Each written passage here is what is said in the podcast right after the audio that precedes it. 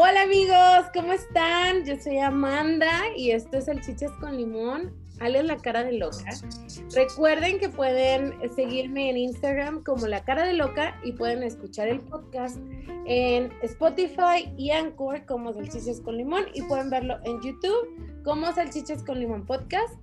Hoy el segundo capítulo de esta segunda temporada, porque ya estamos avanzadísimos.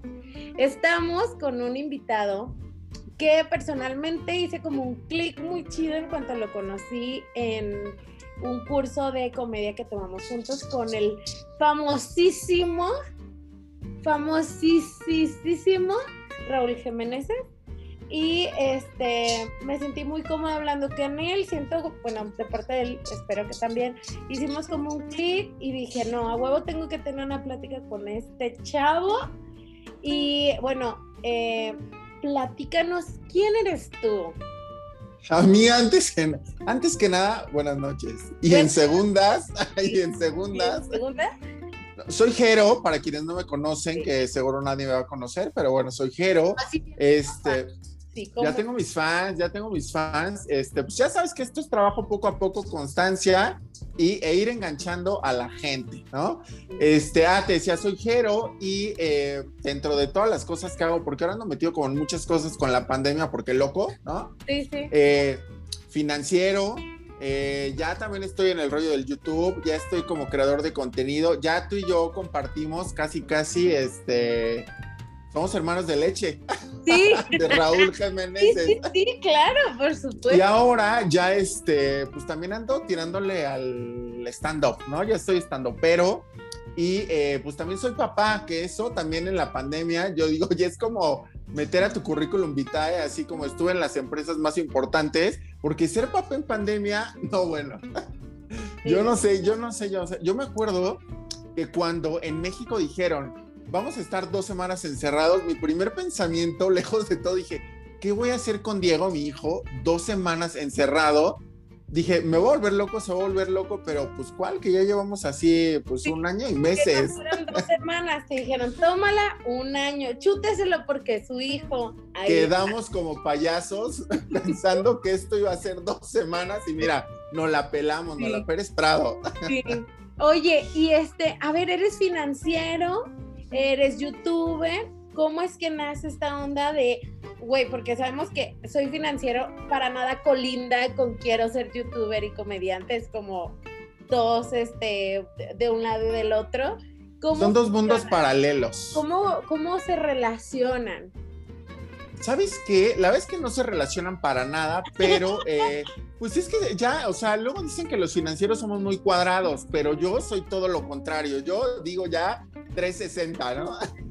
Yo Draga 360. Qué chido, este, le das el paquete. Exacto, entonces más bien pues fue el rollo de que yo ya traía ganas. Es que, ¿sabes qué? No sé si en general los gays somos muy eh, figurosos, diría mi abuelita, ¿no? Entonces, multidisciplinarios, vamos. Multidisciplinarios, muy 360. No, no, no, ¿sabes qué? Pues de repente ya sabes que te gusta el show, que te gusta que te aplaudan, te gusta ser el centro de atención, te gusta que todos te voltean a ver y pues parte de eso es, es nuestra personalidad. Claro. Entonces, fuera del ámbito financiero, siempre había querido como hacer este tipo de cosas, pero ya sabes que uno tiene sus inseguridades, que uno, ¿no? Le tiene miedo al que dirán, al fracaso, a todo ese rollo, pero pues de repente no hay de otra y la pandemia me abrió los ojos y dije, güey, a ver, literal, como mi abuelita va a sonar, pero no somos si vamos a estar mañana. Exacto. No, entonces voy a hacer lo que yo quiero, voy a hacer lo que tenía muchas ganas de hacer y miren, si les gusta, qué chido y si no, lo hago por gusto y hasta ahora no por negocio, pero esperemos que pronto sea por negocio. Y así fue como me aventé y, pues creo que no me ha ido mal. Tú sabes que esto es como lo que platicábamos poco a poco, pero, pero ahí voy y me gusta, ¿eh? Me gusta el brinco viejo y me gusta ir y venir. Me encanta el contenido que haces. La verdad es que general, bueno, generalmente soy como bastante selectiva con el contenido que consumo Puede ser que sea una super chusquería y por eso lo consumo, o puede ser algo extremadamente interesante y por eso lo consumo. Y me parece, eh, cuando te conocí, sentí que había en ti esta persona para empezar me, me, causó mucha impresión tu seguridad, ¿no? Como que es muy pila, te vi como interactuando con todo luego, luego y dije, wow, ese, esa es una actitud 360. Bien. Entonces, pero también me, me hizo mucho, mucho clic el que tengas todos estos trabajitos de, a ver, hago YouTube, a ver, hago esto, a ver mi hijo, a ver mi, mi trabajo.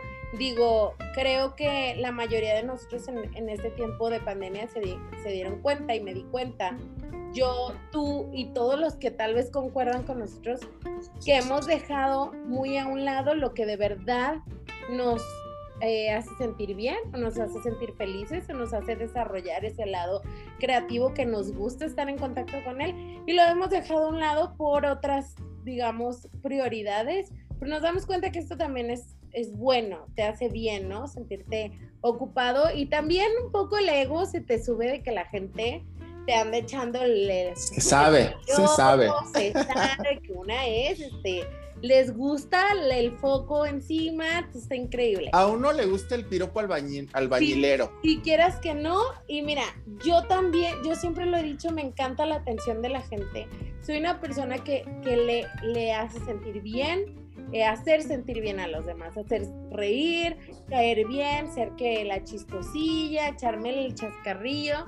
Entonces, es muy bonito que uno encuentre gente con la que haces clic que tal vez no tienen mucho que ver porque vamos, tú bebes para empezar en otro lado totalmente diferente que yo, pero me hace, me da mucho, como mucha vida tu contenido y tu vibra y creo que por eso tienes una plataforma que tal vez a ti no te parece grande, tal vez a otra gente no le parece grande, pero es gente que yo veo que interactúan mucho contigo, eres una persona muy activa y siempre en tus videos hay gente como comentando y todo esto.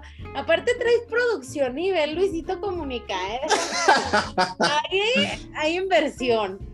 Yo ya rodeándome de los grandes, mira, hasta traigo el bling bling por acá, ¿no? Lo traigo acá atrás, este, me, colgué, la, cobija de tigre acá, ¿sabes? Claro, sí. Este, bueno, hoy estamos aquí porque eh, queremos hablar de tu paternidad principalmente y me gustaría que nos introducieras a este mundo de Jero eh, siendo papá. Eh, cuéntanos un poquito de eso. Sabes que eh, es, la verdad es que es, fácil pero complicado a la vez, creo, el hablar de la paternidad, porque, a ver, o sea, creo que todos tenemos en mente, pues, este tipo de construcciones en donde nos dicen cómo tienen que ser las cosas, ¿no? Y cómo tienen que ser las familias y cómo tenemos que vivir y cómo nos tenemos que sentar y, y levantar el dedito cuando tomemos la taza de té. Pero la realidad es que mi chamba en esta vida ha sido mandar a la fregada todo eso, destruir lo que, las construcciones que yo traía y reconstruir, pues, lo que yo quiero, amo y con base en, pues, en, mi mente loca, ¿no? En, lo que yo quiero en lo que busco, en lo que espero. Y parte de todo eso justo fue que eh, yo siempre había querido ser papá, esa es la realidad. Yo siempre crecí en una familia muégano. Y entonces, pues mi mente era yo quiero una familia, pero yo no quiero una familia con una mujer porque pues la papaya ni licuado, ¿no? No, mija, ni en champú, mija, ni en champú. Ni en, champú porque siento que se me queda aquí como pegado, no sé, raro. y era así como que le hago... Te da la rejuvenación, sí, claro, está bien. Exacto. Y entonces, este, tuve la gran fortuna de toparme con el que iba a ser mi esposo y que él también siempre había querido ser papá. Entonces creo que, que cuando encuentras a alguien que, que, pues, que tiene los mismos intereses que tú, creo que ahí todo se da mucho más fácil y dejas que las cosas fluyan. Entonces creo que ahí nació, no nació, pero sí se reconstruyó la idea de ser, de ser papá. Pero creo que hoy sí sé que ser papá no es para todos. No. No, yo antes como que decía, es que, no sé, de repente le escuchaba a alguien que decía, es que no quiero ser mamá, no quiero ser papá, y yo decía, ¿por? ¿No? O sea, pero ahí está uno malito de su cabeza y entonces dices, pues porque no quiere y porque no es para todos. Sí, claro. Y hoy, y, es que es una chinga, o sea, ¿no? ¿Sabes? Tú lo sabes, o sea, es algo 24/7 y también es como una chamba. Si no te gusta lo que haces, pues las chingas se convierten en martirio. Si te gusta lo que haces, creo que no la sientes tanto como eh, pues lo ven los demás. Entonces, sí creo que eh, el tema de mi paternidad sido una paternidad muy responsable, muy pensada, muy planeada y por supuesto pues una paternidad llena de amor. Qué chido. Eh, de hecho, creo que podríamos decir que la paternidad y la maternidad es como hacer un contrato en una empresa en la que te dicen, güey, aquí vas a trabajar de por vida y ni modo. Y ni modo. Y, ni modo. Toda tu vida de tu responsabilidad. Yo de verdad es que también a, a estas alturas creo que si supiera, si me hubieran puesto una película de lo que iba a vivir teniendo dos hijos, hubiera dicho, mmm, chica, vamos a pensarlo más. ¿Qué te vemos, decía, vemos. Híjole, porque está cabrón vivir este nivel de responsabilidad. Creo que cuando lo ponemos en comparativa de, de antes, de los tiempos de nuestros papás, pues era como sobrevivían los niños. Güey, pero espérate, a ver, o sea, piensa algo. Yo no sé, pero nuestras mamás lo hacían parecer demasiado fácil. Sí. ¿No? Yo le digo, mamá, ¿cómo es que lo hacías parecer tan fácil, no? Con tres y yo con uno, luego sí digo, ay, me quiero morir. Y aparte, antes no había tecnología. Entonces, literal, pues era de entretente, güey, con la, el, ¿no? Con cualquier cosa, hasta con un vaso vacío. Claro. Y aprendimos a frustrarnos y aprendimos un chorro de cosas. Sí, eso, eso creo que es como muy, muy importante. Yo sí creo que nuestro nivel de frustración eh, va a ser muy diferente al de nuestros hijos porque nuestros hijos tienen atención constantemente, ¿no? Ellos como que no, no van a tener esta tolerancia a la frustración igual que nosotros. Pero también hubo muchísimo desapego con nuestra generación y nuestros papás porque básicamente era como, sí estoy ahí, pero... Y ustedes ahí sobrevivan. O sea, era como, ahí están. Ahí están los niños, son cinco, son tres. Y bueno, que, que no se mueran, básicamente. Y ahora siento que tenemos un poco más de conciencia respecto a cómo llevamos nuestra maternidad y nuestra paternidad y cómo queremos generar un impacto en nuestros hijos, que no solo seres humanos que sobreviven, sino que sean seres humanos con conciencia y con una dirección. Creo que es este una de las preguntas que me gustaría iniciar contigo es ¿por qué decidiste adoptar precisamente? ¿Cuál fue tu, plan para, para para llegar a la decisión de una adopción. ¿Sabes qué pasa? Justo creo que el tema de la gente gay que quiere ser papá es un tema bien complicado porque al menos en México, a diferencia de otros países de primer punto, ¿no? Desgraciadamente, creo que eh, no está completamente regulado el tema de la adopción el tema de subrogación de vientre, el tema de tener como este abanico de opciones para decidir ser papá, ¿no? Pues yo me acuerdo que cuando lo decidimos dijimos, es el momento, pero ahora ¿cómo lo hacemos? Porque ese es el primer shock, ¿no? Y entonces empiezas a saber que pues puedes rentar un vientre, pero en México pues no, no, no está como esa figura como muy establecida y te puede ir muy mal, ¿no? O te puede ir muy bien, pero quién sabe. Luego tienes el tema de que desgraciadamente en muchos lugares regalan a los niños como si estos fueran este ropa usada que ya no funciona y que le va a funcionar a alguien más, o hasta los llegan a vender, ¿no? Que se me hace una mentada de madre. Porque estamos hablando de la vida de un niño que no sabes en qué manos va a caer. Sí, claro. Y caen, es como una cajita de sentimientos y una cajita de muchas cosas, ¿no? Un niño y de sueños y de responsabilidad y todo este rollo. Entonces decidimos que pues, lo más viable para nosotros era justo el tema de la adopción.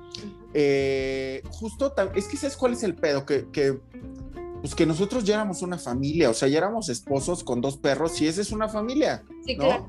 Y el tema de que pudiera llegar alguien más a unirse a esta familia era como, queremos darle la oportunidad a ese alguien de, pues que vive en una casa con una familia rodeado de amor, que tenga una buena educación, que se levante al lado de un perro, ¿no? Que también haya quien se lo cague porque hizo algo mal, quien le diga, ya bájate, quien con los ojos ya lo estés, este, como robot, ¿sabes? Controlando. Así, ah, ¿no? Y se te está di y di, ¿no? Sí, se te dijo, se, te, dijo que si te subes, ¿eh? te, ibas a caer. No, se te dijo. Exacto. Y ándale para que llores con provecho, ¿no? Sí. y entonces, pues al final por eso nos fuimos por el tema de la adopción y empezamos a buscar como eh, pues, lugares, ¿no? Lugares donde fueran inclusivos, porque pues obviamente la, la, verdad es que hay muchos niños, ¿no? Que buscan casa, pero muchos niños están pues en casas con unas de las carmelitas descalzas o con botas, pero si no, de las madres, de las madres sagradas del rompope, este, que traen, la vez que nunca traen comunidad de parejas hombre-hombre, ¿no? Parece es pareja tradicional hombre-mujer. Y pues entonces era, pues a ver dónde, ¿no? Y nos topamos con una estancia transitoria justo que dependía del gobierno de la Ciudad de México. Y la verdad que ahí súper inclusivos, desde el policía de verdad que te recibía, te recibía con una sonrisa, te recibía con mucho respeto. Y así fue como empezamos todo el proceso. Pero por eso decidimos que fuera un tema de adopción, ¿no? Ok. Em, ¿Cómo fue hasta, hasta el punto en el que ustedes tuvieron a, yo les invito a las personas que nos están escuchando que Jero tiene un video en su eh, canal que explica muy bien el proceso de la adopción de, Diego. Está muy interesante, está muy bonito, yo lloré mucho cuando lo vi. Este, yo volví a llorar contigo. Ay, sí, qué bonito. Por eso es que no vamos a hablar precisamente cómo fue adoptarlo, porque pues pueden ir a tu canal a verlo, pero me gustaría saber precisamente en este proceso cuál fue el reto más grande y cuál ha sido el reto más grande hasta hoy. El reto más grande del proceso creo que es el saber si vas o no vas, porque aparte, o sea, tú decidiste que vas, pero no, alguien más decide si va un niño contigo o no. Entonces, creo que el reto más grande es el pues no sé si entrenar a tu mente para que se te quite la ansiedad, se te quite la histeria, se te quiten los nervios, desde que tú empiezas el proceso hasta que te dicen si eres viable o no eres viable, ¿no? En nuestro caso pasaron seis meses, pero seis meses que se convierten en una vida eterna, porque en esos seis meses es eh, hacerte exámenes médicos, psicológicos, pero psicométricos, trabajadoras sociales 24/7 en tu casa, este, bueno, no te miento, nos pidieron hasta fotos de nosotros como pareja, de cuál iba a ser su cuarto, de si teníamos perros, de cómo nos veíamos juntos. Este, entonces, literal es como, a ver, es que alguien te está señalando para saber si eres bueno o malo para eso, ¿no? Te están calificando, básicamente.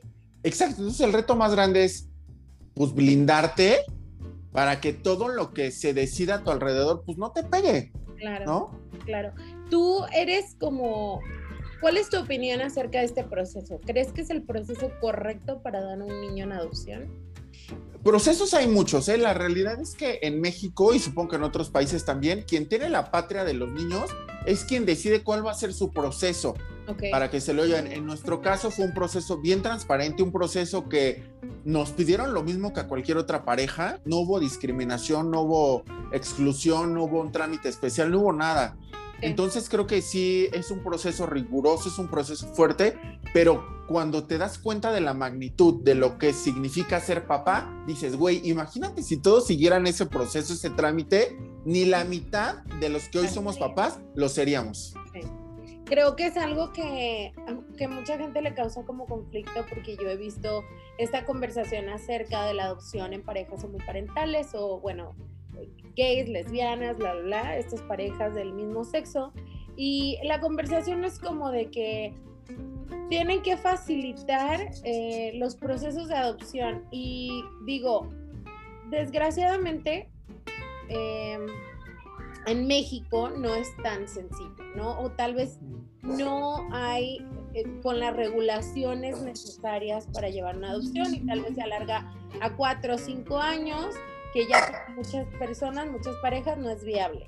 Pero ah, yo sí estoy de acuerdo en que, bueno, a nosotras nos hacen un examen para parir, ¿sabes? No nos calificaron para poder quedar embarazadas. Pero sin duda alguna creo que los resultados de un, un proceso transparente y, y tan positivo como el que tuviste tú, da resultados positivos, porque ese niño ya es un ser humanito, es un ser humanito con sus características que necesita un espacio sumamente digno para, para desarrollarse. Y no es como tan sencillo, no porque sean eh, parejas de sexo o sean parejas, digamos, tradicionales, por decirlo así, significa que va a ser más seguro que te lo den o menos seguro que te lo den, sino qué persona eres, cómo vives y qué eh, espacio le estás eh, destinando al niño que va a llegar a tu casa ser tu hijo. Entonces creo que de alguna forma de este proceso tan transparente tiene un resultado muy positivo que podemos ver contigo y con, y con tu hijo, que es una familia muy bonita. Muchas gracias, muchas gracias. Pero sabes qué? que a veces la, la adopción no es tan fácil porque a veces queremos que en cuanto llega y lo abrazamos y entonces ya todo es bonito y te conectas desde la primera mirada y nos amamos así, está cabrón el proceso de adaptación, ¿no? O sea, está muy, fíjate, o sea, te lo pongo así, es tú lo esperas y lo amas desde antes que llegue, e incluso desde antes que lo conozcas, amas la idea de ser papá. Sí. Pero él es un niño, en el caso digo yo con nosotros al año y medio, es un niño que llega a un lugar desconocido con personas desconocidas, ¿no? De repente imagínate cuando tu hijo lo vas y se lo deja salir en cinco minutos y dices, güey, es que extraña a su papá, es que extraña a su cama, que, o sea, ahora imagínate a alguien que de repente te dice, ahí está tu hijo, ¿no? Y el primer shock es, ah, ¿qué hago con él? No, no mames, no, no. Es o sea, ¿a qué hora lo baño? ¿A qué hora lo peino? ¿A qué hora tiene que comer? ¿Qué tiene que comer? ¿No? ¿Cómo le cambio el pañal? Este, y pues aparte es, ¿y cómo? Y lo más importante, ¿eh?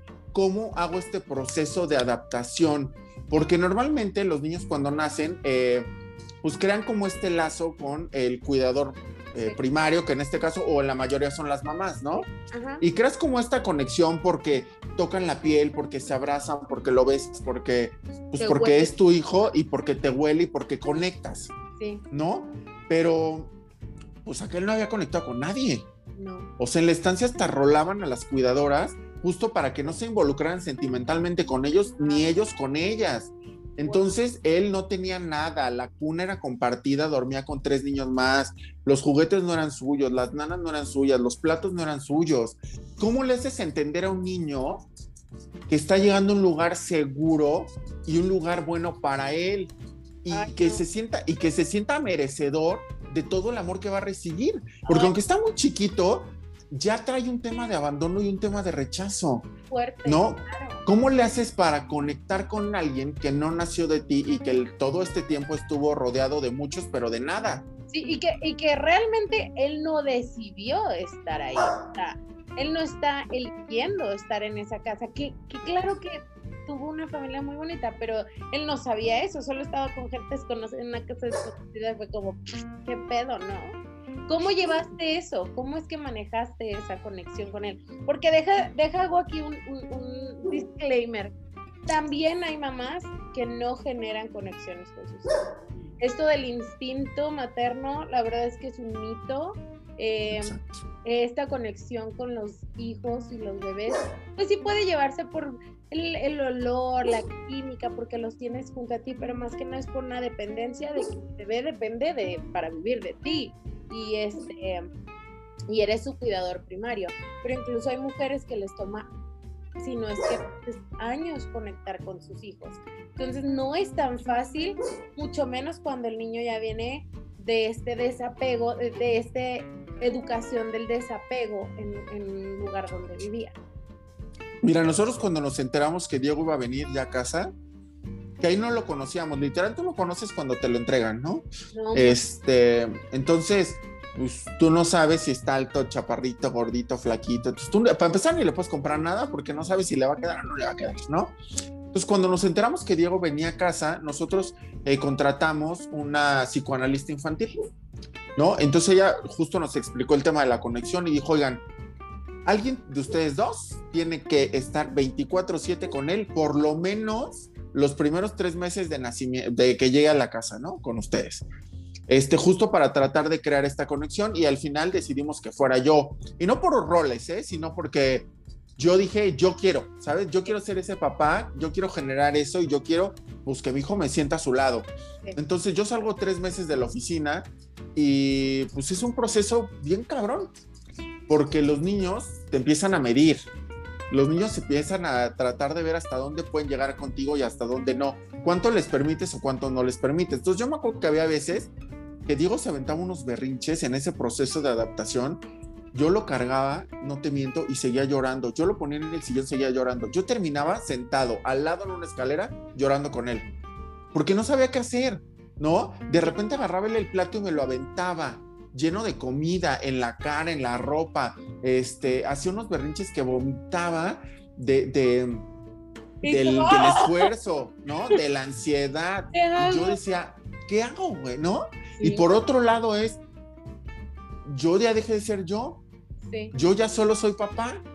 Y esa depresión posparto sí existe. Y no porque sea posparto, de que te acaban de abrir la panza, de que no, acabas de abrir los pies para tener un hijo. Es posparto porque dejas de ser tú y te conviertes en mamá. Y entonces todas las miradas están enfocadas en tu hijo. ¿No? ¿Y quién te, quién te pregunta a ti? ¿Y tú cómo estás? ¿No? Nadie. Entonces, eso también me pasó a mí. Entonces, ¿cómo lidias con todo esto de renunciar a tu vida, de sacrificar tu vida, de, ¿no? Sí. Por algo que, pues, que tú mismo quisiste y entonces te entran como todos estos pensamientos psicópatas, pero que son inevitables. Claro, claro, es de la naturaleza, de qué estoy haciendo, qué es esto, para qué quise esto. ¿No? Pero... Entonces, entonces eso está cabrón, o sea, el, el, tema de la adaptación, pero creo que al final con ayuda de esta psicoanalista nos fue llevando hoy por muchos caminos y creo que al final logramos un proceso bien padre, bien transparente, bien eh, pues lleno de amor y hoy créeme que estamos más adaptados que nunca. Qué chido, me da mucho gusto. Eso, eso eh, creo que es un buen comienzo, incluso para las, eh, digamos, las familias tradicionales que tienen a sus hijos. Yo justo ahorita estoy funcionando en terapia con mi hija, con Regina, porque pues tiene su personalidad y digo, ¿cómo es que uno sí se atiende y si vas a la, a la psicóloga, a la terapia y a los niños, que se los come el perro? También ellos necesitan aprender a manejar sus emociones, a detectarlas, a ser más conscientes de eso. Entonces eso creo que es un consejo muy positivo para todos y que, que es que eso está cabrón porque uno, bueno, uno dice, pues la mamá lo tuvo, pues se quieren, pero no. Y luego lo tienes ahí, digamos, ya tenía un año y medio, pero él no sabía quién eras tú en su vida, qué función estabas teniendo ahí. Pero también creo que aquí se encuentra mucho del valor de la decisión, como del, del propósito de ser papá, que es darlo absolutamente todo, güey, todo. Pero, pero sabes que, que no lo entiendes hasta que no lo vives. O sea, como que todos te dicen lo bonito y lo feo de ser papá, pero creo que no mides la magnitud hasta que no estás ahí. Y ahí es cuando te entra el shock. ¿Y sabes para mí cuáles han sido de los miedos más fuertes? ¿Lo estoy haciendo bien o no? ¿Cómo va a ser mi hijo? ¿No? Porque luego descubres que todo es inversamente proporcional, ¿no? Y que luego entre más chingón eres tú como papá, más marihuana sale tu hijo. ¿No? Claro, huevo. Entonces dices, ¿en qué momento? ¿Cómo lo voy a hacer para que salga bien? Porque es un proyecto de vida y quieres que todo salga bien, güey, y quieres que tu hijo sea lo máximo, que sea feliz y que no sé qué, y dices, güey, neto sí lo estoy haciendo bien, y te entra culpa, ¿eh? y siempre te va a entrar culpa como papá. Sí, de todo. Es es uno de los temas que yo toco con mi psicóloga mucho porque yo soy bien aprensiva y soy perfeccionista eh, con mis hijos. Como me proyecto mucho en mis hijos y quiero que sean los niños más felices de este mundo, pero bajo mis eh, mis estándares. Tus ideales. Ese es un problema bien cabrón, que tenemos que saber que los niños son unos individuos independientes, que tienen su personalidad, que tienen sus defectos, sus virtudes, sus virtudes y van a tener tal vez mucho éxito y mucha felicidad trabajando en un McDonald's o teniendo un eh, puesto muy importante en una oficina o tal vez sean bien marihuanos y pinten cuadros muy bonitos. No sabemos, pero lo, que está cabrón es que ningún trabajo que hagas te va a garantizar un resultado específico. Entonces creo que ahí es cuando tienes que soltar y decir, voy a hacer lo que esté en mis manos, lo que creo que es lo mejor para mis hijos, pero sin esperar como de forma puntual que va a tener este resultado, ¿sabes? Eso es imposible de saberlo. Y hacerlo con amor, porque al final de poco que yo leía mucho, y, y todavía sigo leyendo, pero ya no tanto como antes, sobre el tema de la crianza, ¿no? Y entonces te topas con que, ah, y tienes al, al mes 6 con el día 2, con las 3 horas, tienes que pasarlo a su cama. Y tiene que empezar a hacer esto al año 2 con 3 días. entonces de repente te vuelves tan sistemático porque quieres que todo salga bien, dices, no, güey, a ver, no todos los niños son iguales esto no es receta. Hay a quienes les funciona una cosa, hay, quien, hay a quienes les funciona otra, pero la realidad es que tú conoces a tu hijo, tú sabes que te va a funcionar, qué le va a funcionar y entonces solo guíate con el amor. Claro, claro que sí. Qué chido que digas eso. Me parece muy chingón. otra, es, esta es mi siguiente pregunta. Que Dale. No, está, que no está aquí, pero déjate la digo yo. ¿Cómo, ¿Cómo fue para ti entrar a este mundo de los grupos de maternidad, güey? Ay, no, no, no, ¿sabes? Mira, hasta ya se me revolvió la panza. yo soy rehabilitada, yo estoy rehabilitada de eso, bendito sea. ¿Sabes qué? Es que está, es que estamos locos. Porque, a ver, ¿quién nos dijo, quién nos dijo, güey, tienes que agradar a todo el mundo que te rodea? ¿No? ¿Quién dijo las mamás no están locas y quieren ser las mejores, ¿no?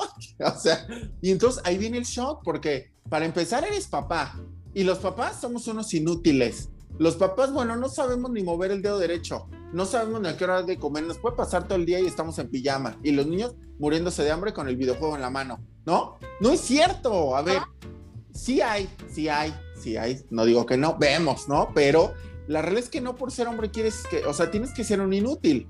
Entonces, enfréntate a esta, este, pues esta secta llamada las mamás, ¿no? Que todo el tiempo luchan por ser perfectas, porque su hijo sea más que el otro. Porque, ¿no? Sí. ¿No? Porque yo soy una mamá bien chingona y me los paso a todos por, ¿no? Y entonces, pues, ¿cómo te enfrentas tú como hombre inútil, gay, con un hijo a esta secta? ¿No? Güey, tienes que crear un plan de ataque y el plan de ataque es tenerla cerca, ¿no? Pero sí es fuerte porque yo me acuerdo que cuando yo quería entrar a los grupos de, YouTube, de perdóname, de Facebook, en el que te decían de repente tips, a dónde ir con niños, todo ese rollo, güey, no me aceptaban. No. Que porque era papá. Yo digo, cabrón, o sea, a ver, estás luchando como mujer por igualdad, por equidad, pero ¿en qué momento permites que tu esposo, tu novio, tu amigo, tu hermano también adquiera esa paternidad responsable? ¿no? Que viva esa paternidad así como tú vives esa maternidad, ¿no? Dices, cámbiale el pañal. Pues sí, güey, pero sabes que ni siquiera en los baños te encuentras cambiadores para niños en los baños de hombres. Sí, claro.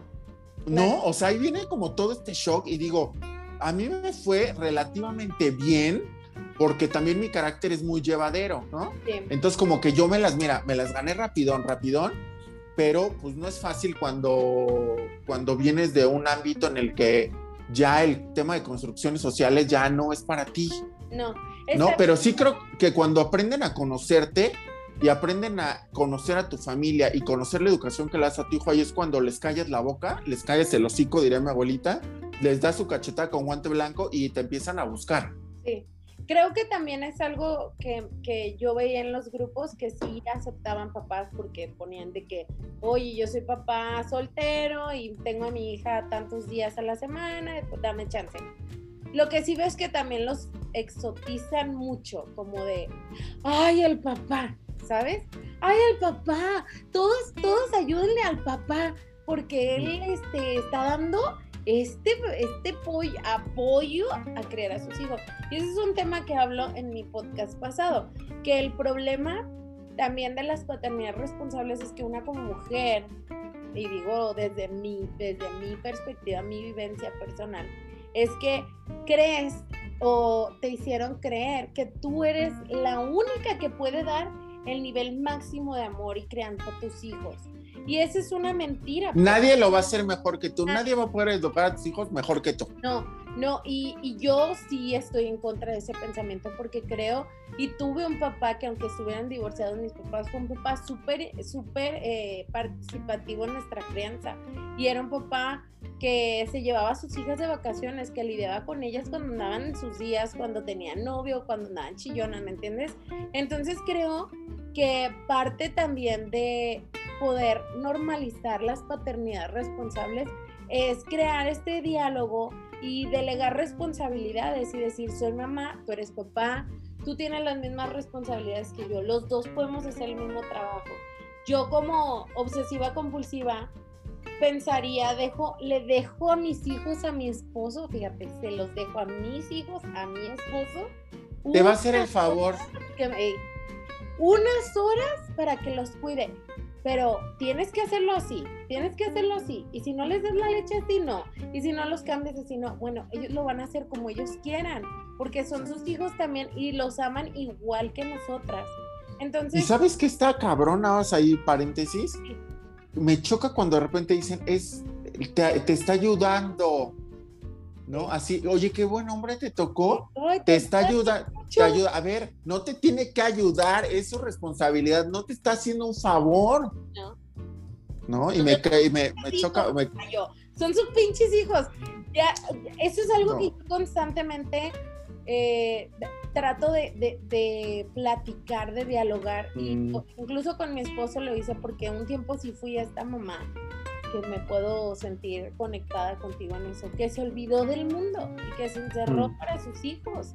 Y que después de que volteé a ver afuera dije, ¿dónde está la yo? ¿Dónde está la verdad? Güey, pero porque así nos enseñaron nuestras mamás. ¿no? Que los hijos son un eterno viacrucis, como diría doña, doña Lucha, y que hay que sacrificarlo todo por ellos, güey. Y que qué feo, qué feo, tu cara de loca, que te vas a echar unas chelas con tus amigas y tus hijos ahí, pinche mala madre. Ahí el papá dándoles de comer pobres. ¿Y tú? Con tu vida de soltera. Peda. ¿Qué? marihuana. ¿Qué? No, marihuana loca. cabrón. Pero por eso creo que es importante visibilizar estas paternidades y decir, mi hijo lo amo, lo cuido exactamente igual que su mamá. No me exoticen tampoco, no crean que soy esta, em, ¿cómo se llama esta Yalitza Aparicio en los Óscares? No me exoticen, soy un ser humano con un hijo, punto, ¿sabes? Eso es importante también. Ahí te va esta pregunta que me mandaron. ¿Cómo se le explica a un niño que tiene dos papás? Mira, justo eso es un tema que eh, me preocupaba inconscientemente porque, a ver, primero quieres que a tus hijos no les pase nada y los quieres blindar, ¿no? Y no quieres que nadie les diga nunca nada y no sé qué. Y entonces el tema del bullying por tener dos papás, yo le decía a esta psicoanalista, es que me da miedo, me dice, mira, a ver, los niños son crueles y son crueles y hacen bullying porque sales güero, moreno, blanco, porque tienes dientes, porque no, ¿no? Más bien lo que tú tienes que hacer, trabajar con tus hijos es su seguridad, ¿no? en su autoestima, en el que si alguien les dice algo, claro que de momento les va a pegar, pero no se van a enganchar con eso y van a seguir adelante y los vas a blindar con esta autoestima basada en el tema de seguridad propia, ¿no? Y amor propio, que eso es un concepto muy cabrón, que no cualquiera alcanza, que todos lo trabajamos todos los días, pero que a medida en la que tú te ames, vas a proyectar muchas cosas, ¿no? Pero bueno, en, en ese tema era, o sea, a ver, primero es entender que hay muchos tipos de familias, ¿no? Que hay familia de papá, mamá, familia de mamá, mamá, papá, papá. Hay niños que no tienen papás, ¿no? Y que se viven con los abuelitos, o con los tíos, o con los padrinos, o con quien sea. Esa es una familia, ¿no? Entonces, desde el momento en el que tú le empiezas a explicar que todas las familias son diferentes y que no es que esté mal ser un tipo de familia u otra, entonces ellos empiezan a entender que en realidad pues lo que nos hace únicos es ser diferentes. Sí. ¿No? Y entonces, ah, pues sí tengo dos papás. Y entonces nosotros vamos por la vida con la bandera y somos dos papás. Y entonces cuando le buscamos guardería y cuando le buscamos escuela, lejos de decir, esta es la mejor, esta es la más chingón, esta es la más cara, esta es la de, ¿no? Buscamos una escuela que estuviera con base en sus necesidades, ¿no? Una escuela en la que, por ejemplo, la que, la que nosotros encontramos ahorita es que no celebra el día de mamá, el día del papá, ¿no? Tiene dos festivales en el año, el de primavera, que es como el día de la familia, pues, ¿no? de la familia y el de diciembre. Y ya, ¿no? Entonces ahí es cuando te das cuenta que en realidad no tienes valor por ser papá o mamá, que al final, pues eres un niño que le tocaron dos papás. Y qué chingón que tengas dos papás o uno o una mamá o sí, pero que te dé lo que necesitas en un tema afectivo y de seguridad y económico y que se responsabilice de ti. Sí. ¿Él, ¿Él, alguna vez te ha hecho la pregunta así de, ¿por qué tengo dos papás? Nunca. No, es que sabes cuál es el tema que lo vemos tan normal todos los días que las chaquetas mentales nos las hacemos nosotros como adultos. Los niños crecen.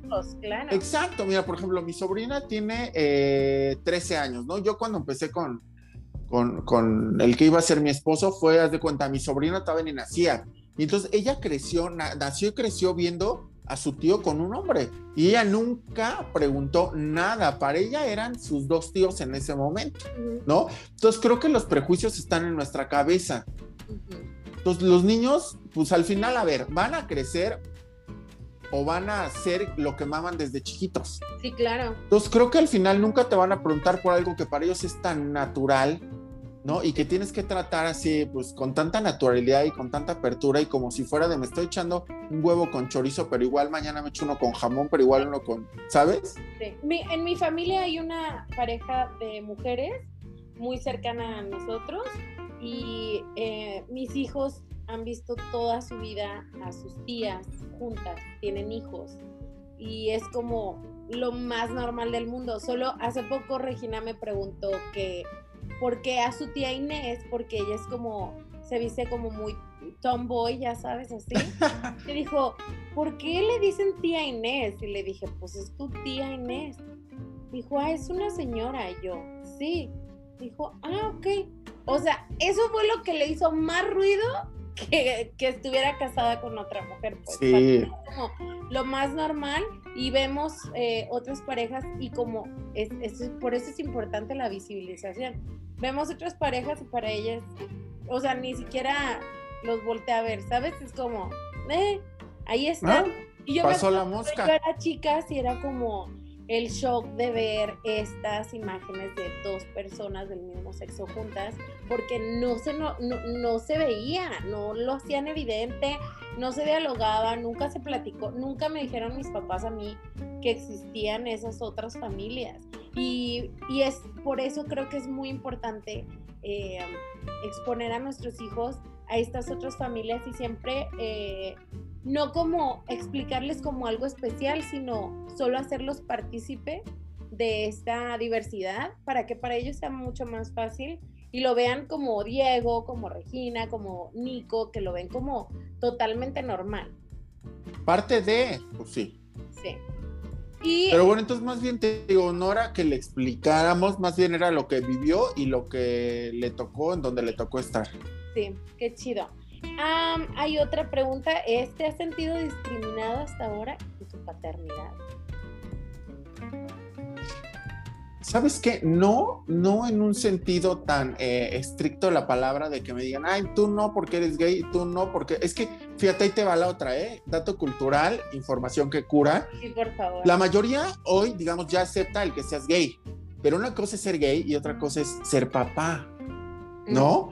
O sea, de un 70% que dice like si eres gay, de ese 70% un 10 es like si eres papá y el otro es, ah, pues, o sea, si eres gay, pero pues, ¿no? Frente por la familia, con mis hijos no te metas. El tío clásico, el tío clásico de, no, pues por mí que se besen y que se junten, pero que no anden con esas chingaderas de casarse Ex- y de tener Exacto. ¿eh? Exacto, exacto, ¿no? Ahí te saludos a Yuri, por cierto, ¿no? Entonces, este, Todos, amiga.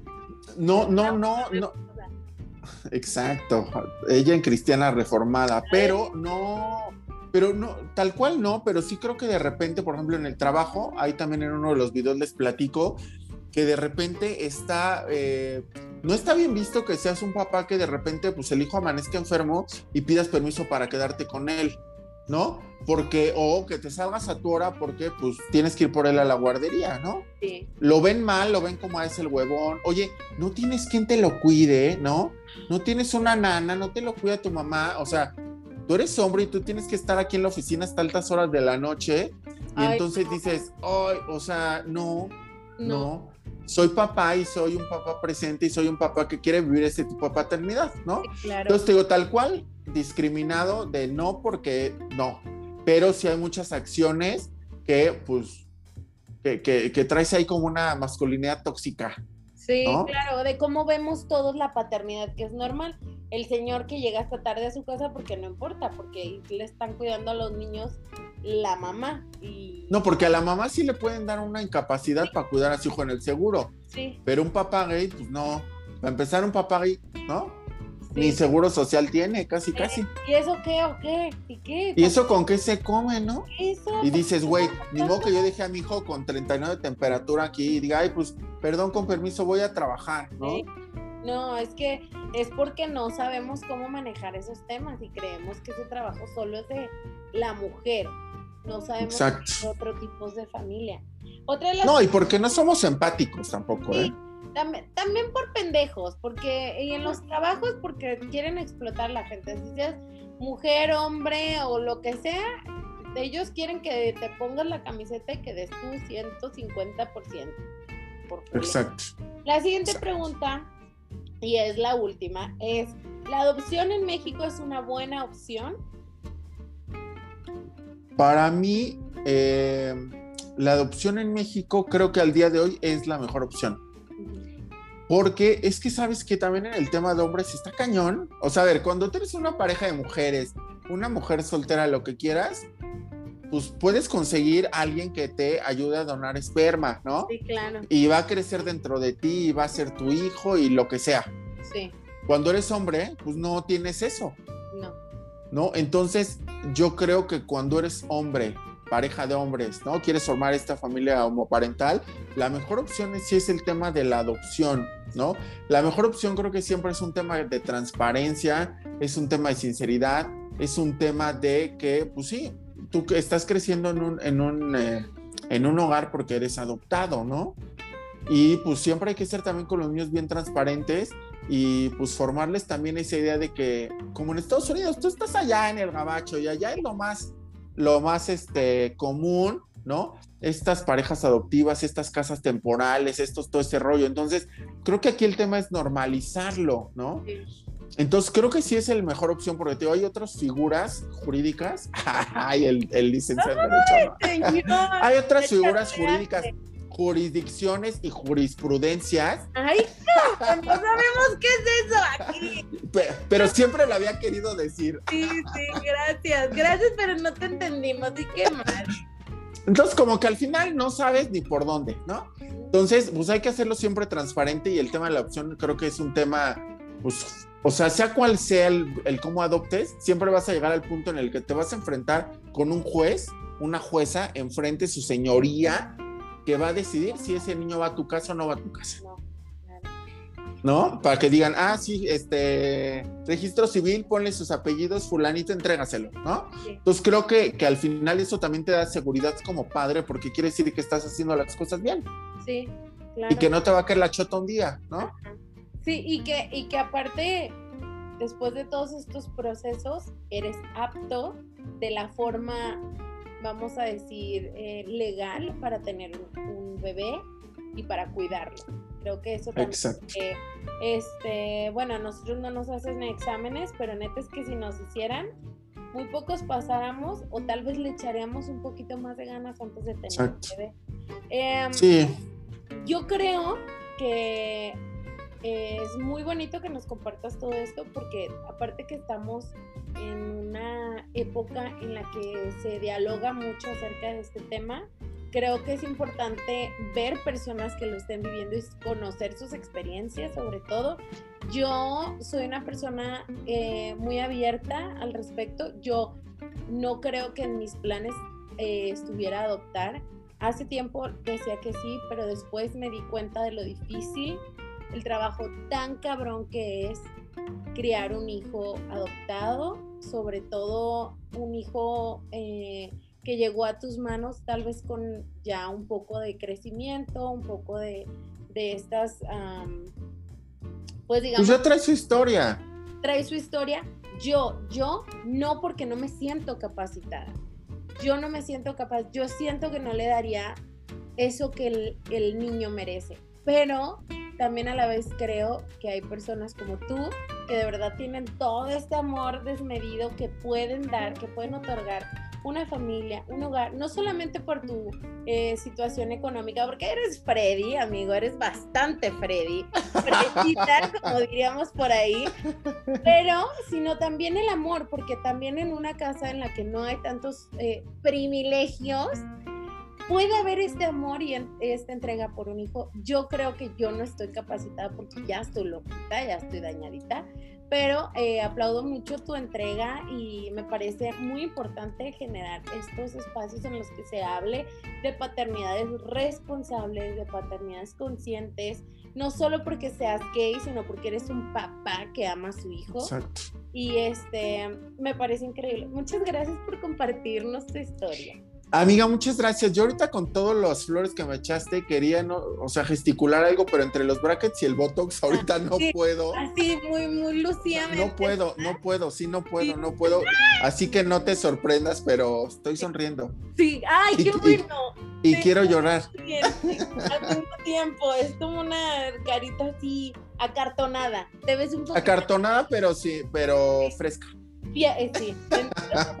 platícanos de tus eh, cuentas. Eh, muchas gracias por estar aquí. Antes que nada, vamos a acabar este hermoso capítulo con un mensaje que nos quieras dar y que nos compartas tu canal, tus cuentas, de dónde te pueden seguir si quieren seguirle la pista a Pues síganme en todas mis redes sociales, ya saben, Facebook, Instagram, Twitter, YouTube sobre todo, porque ahorita necesito comer necesito, ¿no? Y ahí es lo que me está dando dinerito. Entonces, eh, me encuentran en todos como Jero, con G, Rivas, con Y y S, en todas mis redes sociales. Este, va a haber contenido bien divertido en todas.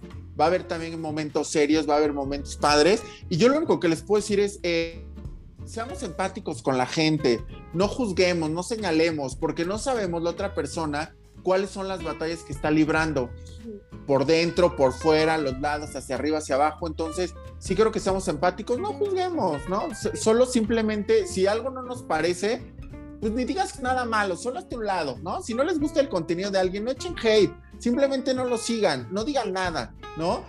Porque alguna vez vamos a estar en donde la otra persona esté, ¿no? Esto es una rueda de la fortuna, arriba, abajo, en medio, a los lados. Entonces, seamos empáticos, respetemos, eh, entendamos que todo evoluciona y las familias evolucionamos y las personas evolucionamos y la sociedad evoluciona. Y pues sigamos con esta evolución antes de quedarnos todos este, rancios en nuestra caja. No, no. Y gracias, México, soy tuyo. Te entregué la corona ahorita. Pues mira, ya hablando de que ya estamos coronados en México. Ay, no, a ver, dame tu opinión al respecto. Híjole, mira, yo no soy tan fan, la verdad, que, de las. Yo soy, fíjate, yo soy más fan del fútbol, eh, soy pambolero que de, la, que de los certámenes de belleza. ¿no? Yo lo que puedo decir es, a ver, son mujeres, ¿no? Que deciden estar o no estar en esos concursos. Que su cuerpo, su decisión, su imagen, su decisión, si quieren estar, si quieren sentirse juzgadas, si quieren que les digan chichi caída, no la tiene, qué bonita cara, es su pedo, ¿no? Quien lo quiera ver también es su pedo. Sí. ¿No? No, mira, luego dicen compramos la corona. Digo, si no tenemos ni para comprar vacunas, amiga, ¿tú crees que, ¿tú crees que vamos a comprar una corona? sin agua todavía, por Dios. Amiga, no tenemos ni, ni pavimento. ¿Crees que vamos a comprar una corona? Pero bueno, al final digo, a ver, pues está bien, hay quienes son feministas, está bien, ¿no? Pero pues también, o sea, si tú te quieres poner ahí, pararte ahí y estar en el escrutinio público, está bien, estupendo. Si así te sientes valorada, está bien, ¿no? Si les gusta ver esos programas, también está bien, no pasa nada, ¿no? El día que los dejen de ver y el día que no les gusten, van a desaparecer. Y el día que no haya alguien dispuesto a pararse enfrente en traje de baño o en traje de noche, se van a acabar exactamente. Entonces, mi cuerpo, mi decisión. Mira, yo, como no es por hate, pero no me interesan esos, o sea, no hago clic con esos, nunca hice.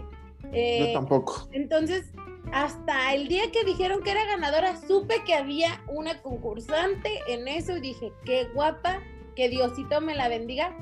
Tiene un corazón muy hermoso. Eres humilde, mi chiquita, te amo. chiquita, te amo, que Dios te bendiga. Este, y, bueno, o sea, en esta sociedad de consumo, eh, creo que ya sí, ya es mucha mamada. Si les gusta, véanlo. Esa morra, esa es su disciplina, como los futbolistas que le echan. Exacto y es su disciplina, como los boxeadores, como... Como las ricas famosas latinas también, pues mira. Para tener el cuerpazo de Nurka tuvo que llegar al extremo todo y miren, que ya hizo unos comentarios ahí que ya no me gustaron tanto, pero le, le vamos a dar su chance, ¿eh? Dale sus segundos. Ay, sí, sí, que no empiece esa señora, que no se siente todavía, pero que... No, que no se siente porque nos da vida a muchos, solo que se mesure, que haya mesura, templanza. O, que que se cultive poquito, porque si hace unos comentarios que luego... Eso está más complicado, amiga. Eso está más complicado. Yo digo que mejor se mesure. Sí, que se mesure. Pero bueno, este, me parece chido, qué bueno, y que Diosito me la bendiga. Y ya, qué bonita se veía con... Sí, bendiciones a todas mis chiquitas. Sí, que eres, eres Muchas gracias por estar aquí, Geno. Eres una gran... Amiga, gracias. Lo disfruté mucho y espero que volvamos a hacer algo juntos. Amiga, yo, mira, hasta bailando te voy a decir que tú vas a ser la siguiente invitada a mi canal. Yay. Entonces también a mis seguidores, a mis dos followers que tengo, sigan también a la cara de loca en todas sus, eh, sus redes sociales porque próximamente va a haber una colaboración con ella en mi canal. Entonces síganos a los dos para que se enteren por allá o por acá o por donde sea que vamos a estar juntos, conectados, tú y yo. ¡Qué chingón! Muchas gracias, Jero. Un beso a todos los que nos escucharon. Eh, por favor, compartan este video si se les hizo interesante o les aportó algo. Les mando un beso. Recuerden seguir a Jero y recuerden seguirme a mí en mis redes sociales como La Cara de Loca en Instagram, en Spotify y en Anchor como Salchichas con Limón y en YouTube como Salchichas con Limón Podcast. Muchas gracias. Que tengan un excelente fin de semana. Besos. Bye.